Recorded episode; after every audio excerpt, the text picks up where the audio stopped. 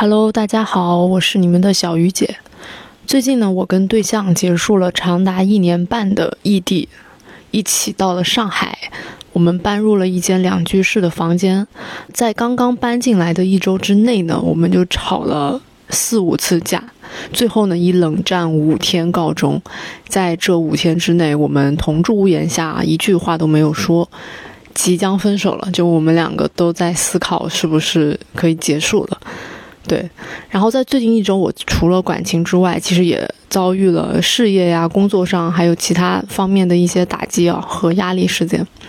所以在面临这种情况下呢，这几天我一直都在思考、反思，然后重塑我的一些观念和对世界的认知吧，悟了很多。今天呢，其实现在在这里跟大家说啊，是真的能以一个比较好的状态重新站起来了。我发现这段时间，我挖掘到了自己特别核心的一个。根源就是自我，自我这两个事儿其实一直是我特别引以为傲的一个特质。毕竟我做播客做了这么久嘛，我播客的主题本身就是自我探索跟自我发展。我相信在现在这个大环境下，很多很多人都从一个外部世界逐渐走向内心。其实根源就是在于很多人在。多年来的成长中是没有自我的，就是他可能对自己的情绪也好，对自己的喜好也好，了解都是比较浅的，所以大家很容易就是受到外界的影响，自我其实是不稳定的。但对我来说，我其实是相反的一个状态。就很多人可能认识我之后都觉得，哎，我是一个非常知道自我的需求是什么，哎，我是谁，我喜欢做什么，我的需求是什么。我对自我的剖析，其实一直以来，随着这几年我开始做播客嘛。以及了解各种，啊，玄学术数工具，还有在经历自我觉察转念的过程中，这一块儿我都相信，我一直是在深耕和成长的。但是这个就是自我，其实这个特质让我收获了很多很多东西，也让我有。一个通道就是可以连接我的表达欲跟我的潜意识，我可以输出很多精彩的内容，这个是优势。但是呢，随着这个优势的不不断的膨胀吧，我觉得自我这个特质它的阴面，就是它的对立面也慢慢的展现出来。自我的缺陷，那就是当然你很难去真正的关怀到他人，你总是陷入到自己的世界里。或者是说无意识的就以自我为中心在思考很多事情，然后这个特质呢是在我最近经历了这些感情啊、事业上的一些事件之后，我发现其实很多人都跟我提到了我的这个点，但是这个点平时大家是不会说的。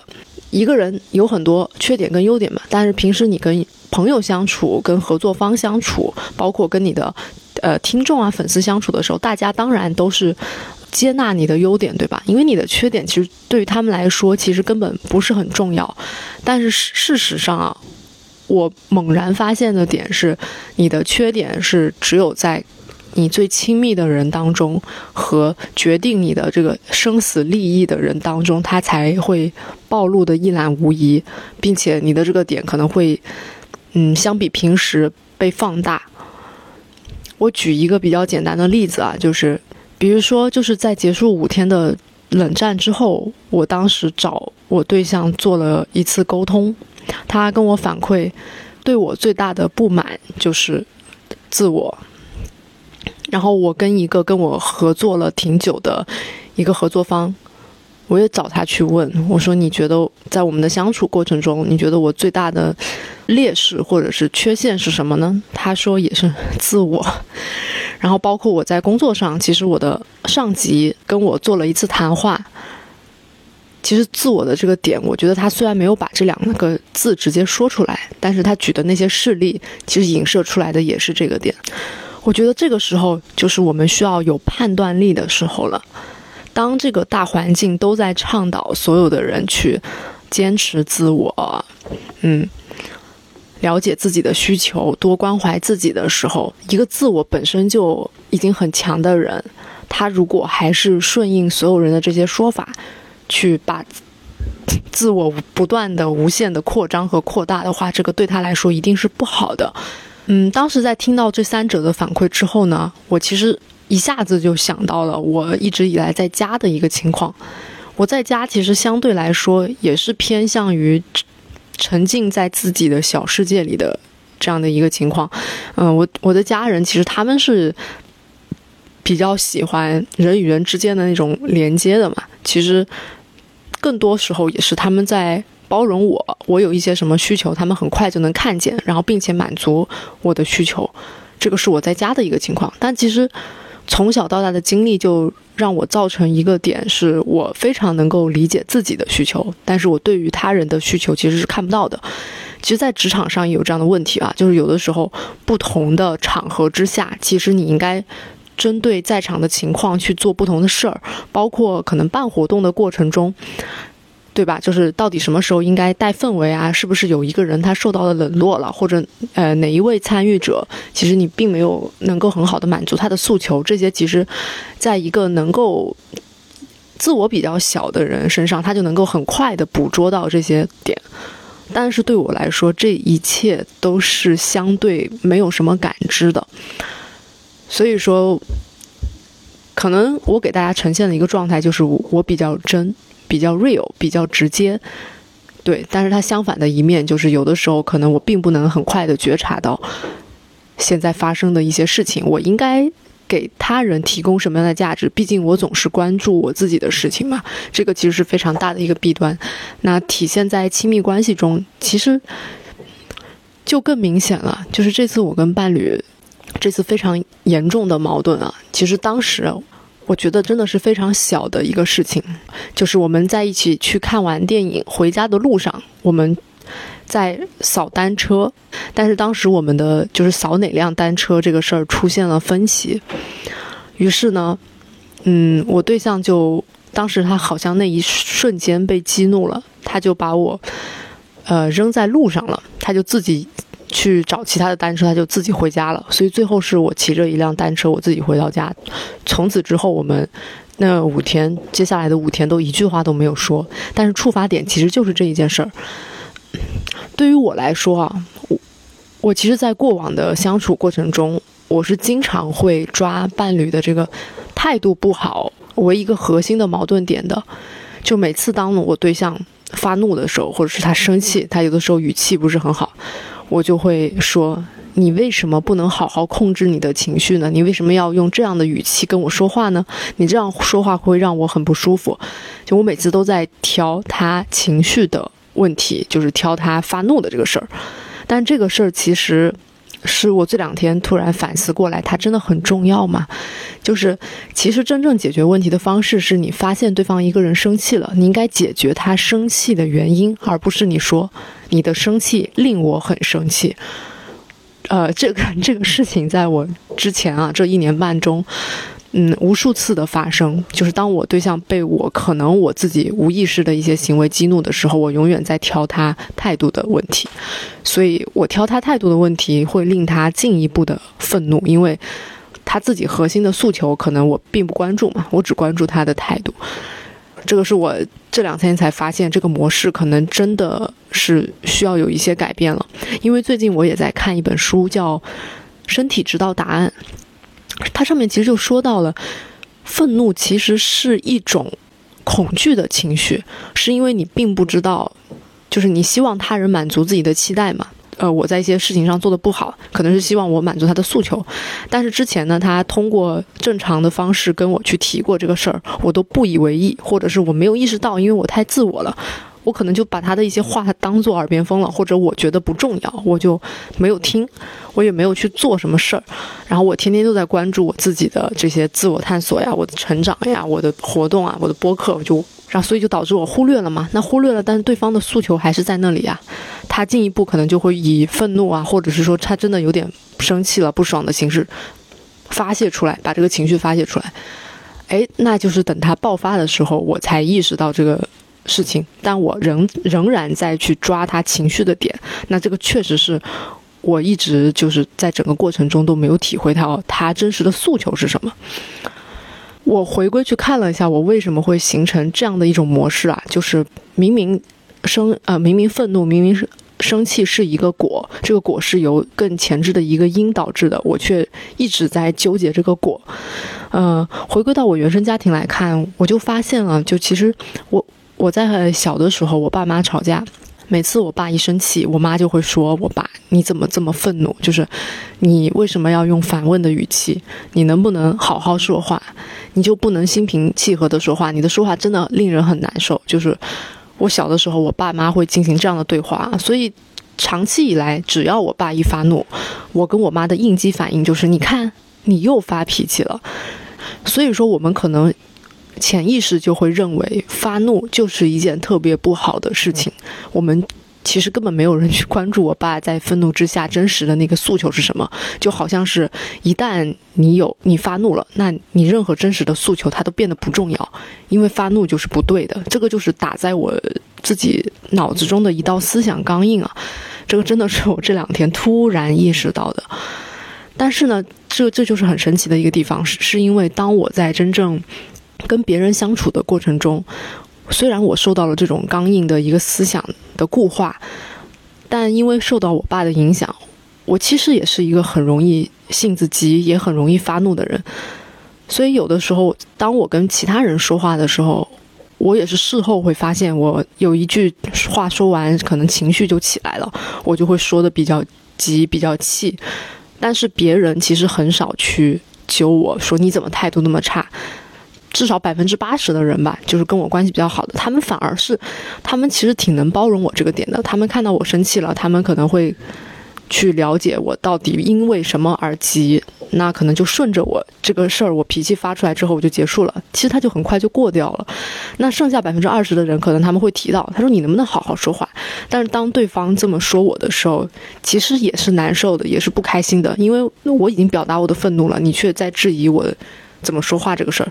对，所以反过来想这个事情，我是不是就是有一点双标？我我确实是有一点双标的，就是我既不想对方去发怒，我想让对方永远是一个平静的情绪，但同时呢，我又看不见对方的这些诉求。但是我在对待别人的时候呢，对吧？我也是会发怒的。这个。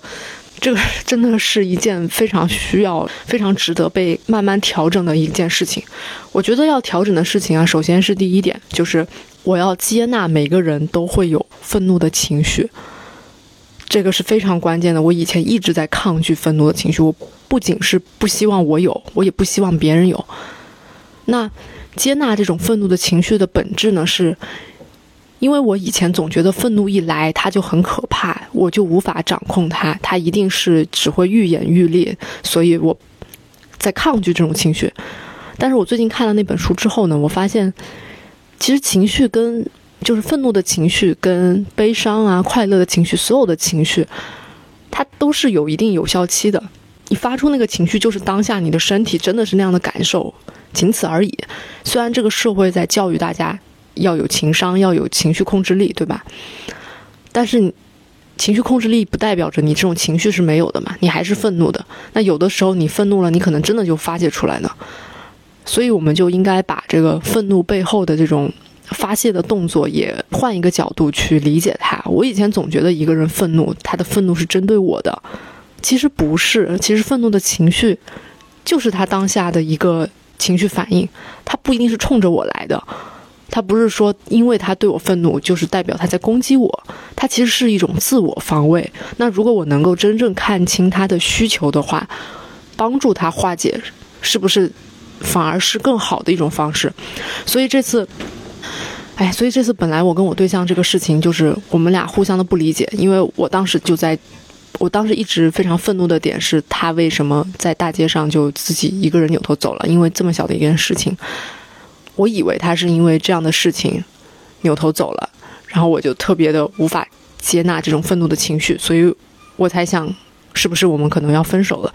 但是我对象的想法完全不是啊，他他其实是在来上海的这一周内吧，我的一些行为可能过于关注自我的行为，让他在很多件小事。都觉得我没有更好的关注到他，包括就是我们为新家的打点啊，其实我没有付出很多时间精力，我也没有再去置办呐，在规划，但这一切新家的处理吧，基本上都是他在完成的。那肯定在这个过程中，确实啊，我就是真正的换位思考来想，如果是我跟他一起搬了一个家，他天天在搞他自己的事情，我应该也会很不爽的。对，但是我之前完全忽略了他的这些感受和情绪，我也看不到。那归根结底呢，这个原因就是我刚才说的，我太自我了。就是我，我觉得一切都得按照我的规划来，对吧？你看，我周末要办两场活动，对吧？我下一周可能要录一集播客，那我每天下班我可能又比较晚，所以我其实没有安排时间在置办我们的新家这个事情上。那对方已经把很多事情都做好了，并且他做好之后，我也没有给他什么正反馈，因为我都在忙自己的事情，对吧？然后当对方通过一些比较冷淡或者是不爽的。情绪已经显现出来的时候，我都没有去深究他这个事情背后的原因，我反而去想啊，你凭什么啊？你怎么莫名其妙对我发火？你为什么态度这么差？这是不是这样看下来，确实是我有点过分？对，所以说我觉得这个事情。也是我这两天在各种打击之下，我慢慢觉察到的，所以我主动去找他进行了一轮沟通。嗯，在几天之前，我还想的是，如果这一次你都发这么大的火了，你都做出这样的行为了，你还不来跟我道歉的话，你不为我的情绪负责的话，那我们就拜拜。我当时就这么想的，但是现在想想，确实啊，为什么每一次我都需要对方对我的情绪负责呢？那对方的情绪我有没有很好的关关注到？好像没有。其实，在很多情侣吵架的过程中，也会出现这样的场景啊，就是如果一个人他的情绪总是需要另一个人去关怀，对吧？就其实我我我对象在发泄不满之前，我我对他其实没有什么不满，所以这么看下来，就是在我觉得是挺好的一个状态下，对方觉得不满了，那可能是他其实很多地方他并没有没有做到位。那是我没有做到位的地方，让他不舒服了，所以最后才导致了我们后续的这一系列的这个吵架呀什么的。所以我最近的一个点也是，如果当你决定要离开一段关系的时候，一定是你在这段关系里面真的再也不能学到什么了，你也也你也不能收到任何的滋养了。这个时候你可以去离开他，但是我不能去用我对象生气时候的状态去评估。就是把它当做一个正常态吧，这个是我之前做错的事情。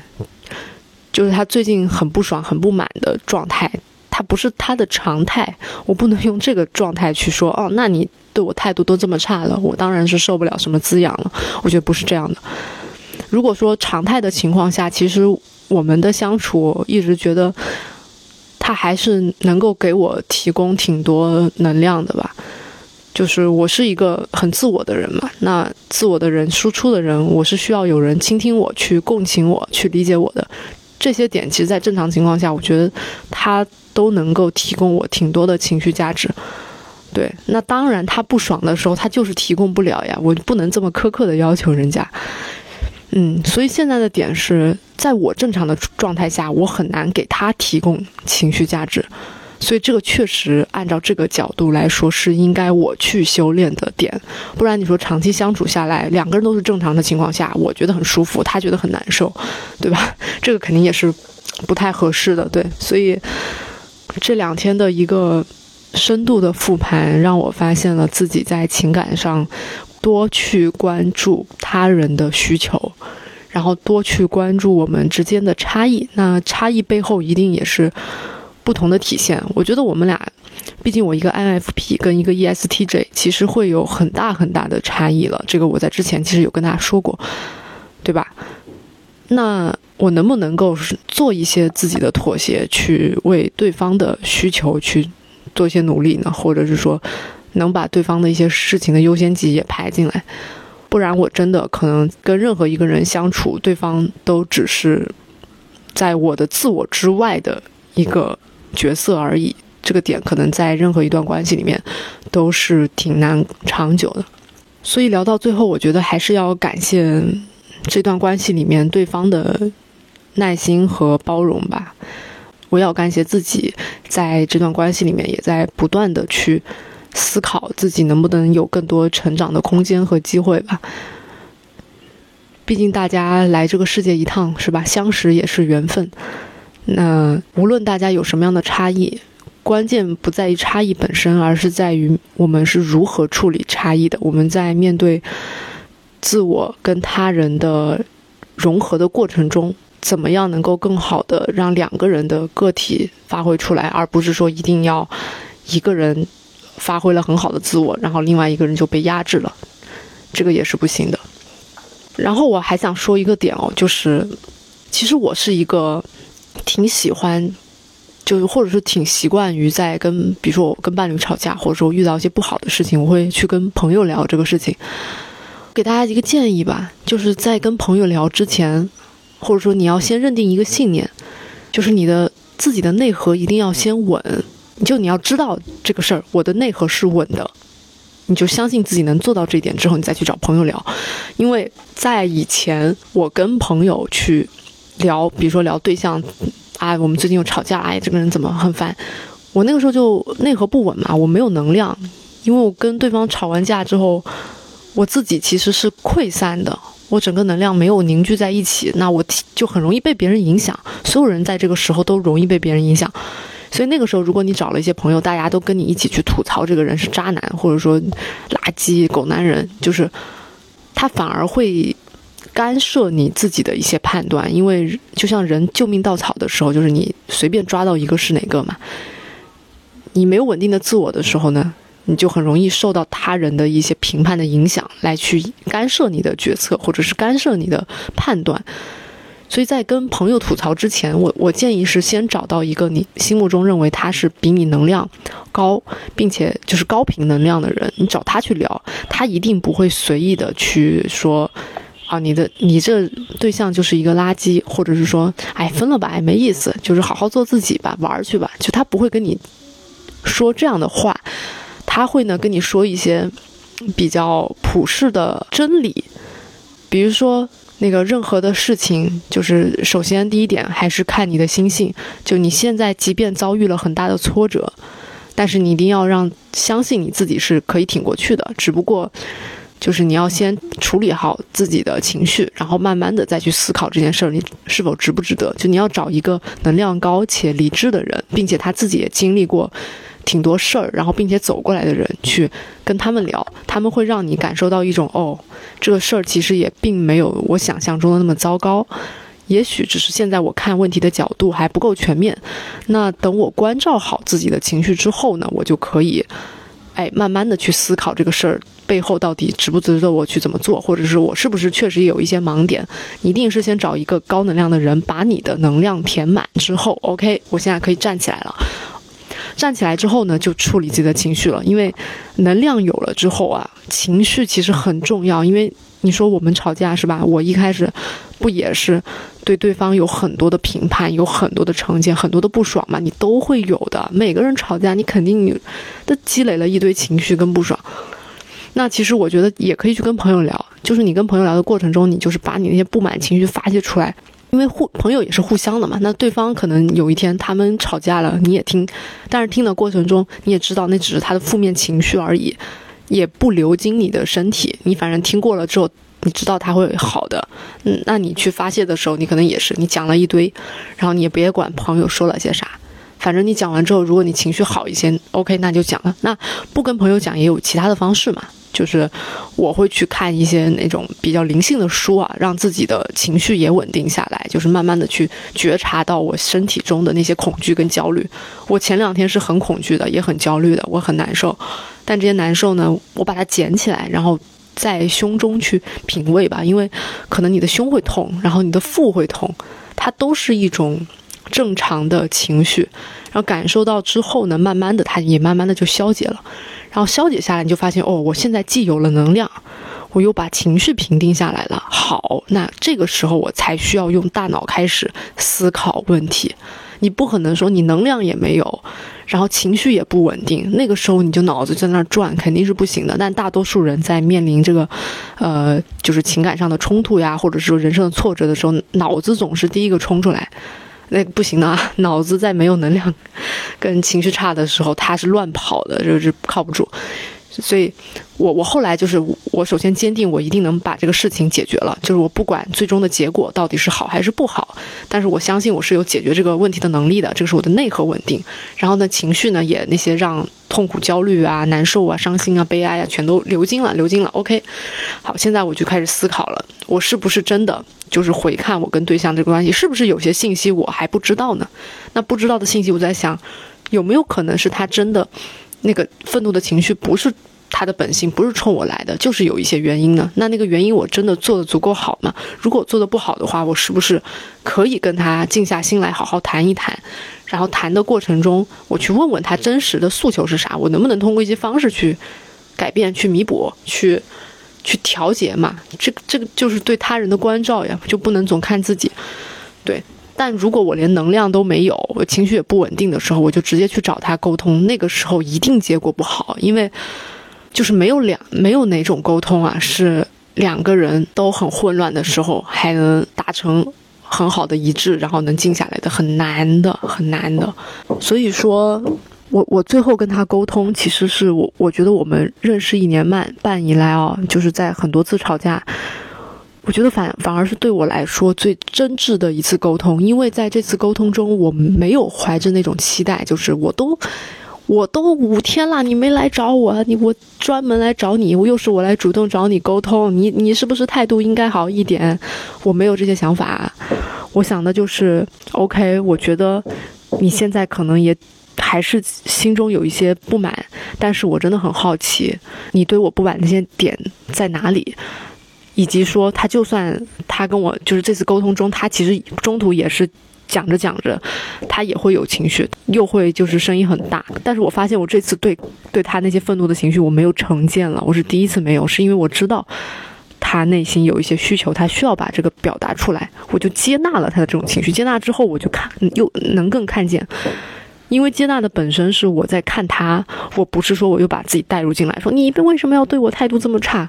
我把这个东西破掉了，破掉之后，哎，我就真的去跟他聊嘛。聊完之后，我发现，我也去呃比较诚心的讲了一下我自己的情况。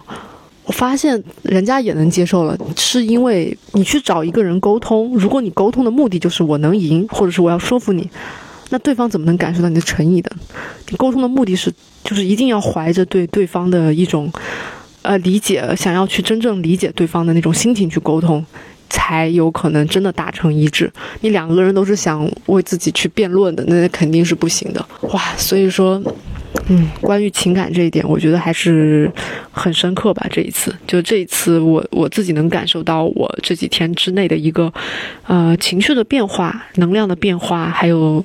观念的变化，我我也非常感谢自己啊！我觉得在经历过这一大半年的修炼之后，我非常的庆幸，是我以前是一个内核真的特别不稳的人。我的朋友应该也能知道，就遇遇见点什么小事儿，我就开始自我 PUA 了，我就觉得我不行，我这不行，这不行，那垃圾，这垃圾的，就真的很小的一个事情，我就会开始跟别人比较，我说啊，别人都那么好，就是我菜。其实我现在会发现，评判本身是没有用的，但是评判呢，会让我们生成对自己的一种愧疚、否定，就是那种情绪才是最可怕的。你说一个人每天看到各种不好的事儿，都是很悲观的，那其实那种情绪会让我们的身体很难受。你就身体每天都这么难受的话，你哪有什么好的能量呀？就所以，我以前是一个内核很不稳的人，但是我我这次发现，我经历了这些事儿，就是一个是可能会分手。另外一个是工作上的打击嘛，我发现我内核还是很稳哎，就是这个也跟我不断的在去做觉察，去跟稳定的人待在一起，去接触更多高能量的人，以及去参与了一些高能量的活动，我觉得都是有关的。在这个过程中，我也慢慢的找回了自己内心的力量，而且就算是我觉得啊，就算是真正我跟我对象这次沟通下来。可能对方觉得他真的没办法忍了，不能接受啊，分手了，或者是说，我觉得我不想继续了，分手了。我觉得我内核还是不会改变。我觉得我自己是一个嗯挺高能量的人啊，只是说我现在发现了我就是自我这个事儿给我带来的一些缺点嘛，或者是不好的地方。这这是不影响我这个人啊，只是我有一些缺点值得改正，它完全不影响我对自己的评判。哇，这这也是一个很很有意思的点，所以今天特别想跟大家分享这些。当然，其实还有很多觉察，我这几天有很多其他的反思，我还没有说。但是关于亲密关系上的这个，确实很还挺深刻的，对我来说。所以现在也把这里当做一个树洞吧，说出来，希望能够对正处于关系中的人，或者是说你现在可能吵架吵得很严重，两个人都觉得自己是对的，可能会有一些启发吧。我觉得可以按照我的方式啊，先去找高能量。再看见自己的情绪，最后用理智去思考，然后用直觉告诉自己，到底还要不要去成长。我发现啊，人人在很多地方真的就是一转念的事。就比如说，我当时在最后，我就在想，我我这段关系都处成这样了啊，我到底要选择摆烂呢？就是我觉得我付出的已经够多了，我付出的够多了，我已经。受不了了，我不想再接受他这种态度了。然后我可以摆烂，就是拜拜，我下一个更乖，还是说我要选择我？我相信自己还是有值得学习的地方的，一定我还有一些事情是可以让我成长的。这两件选择的转念之间，我还是潜意识告诉我一定要选后者，是因为之前在一个活动里面，我写下了一句话，那句话叫。我是一个勇敢主动的终身成长者，这句话当时像钢印一样，也打进了我的大脑中，它成为了我的一个信念吧。就是这个信念其实很重要，我相信我自己是这样的人，所以在面临这样的事情上，我还是选择成长，选择学习，选择谦卑，选择慈悲，选择恭敬，选择勇敢，选择主动，选择解决问题。选择相信自己强大的内核是有足够成长的空间，然后让我去体会到来人世间这一招，嗯，能够学习到的各种东西，然后感受宇宙的巨大魅力。是的，嗯，然后希望你也能够有终生成长的勇气。好，谢谢，感谢收听啊，今天讲了比较久，感谢收听，我们就下次再见吧。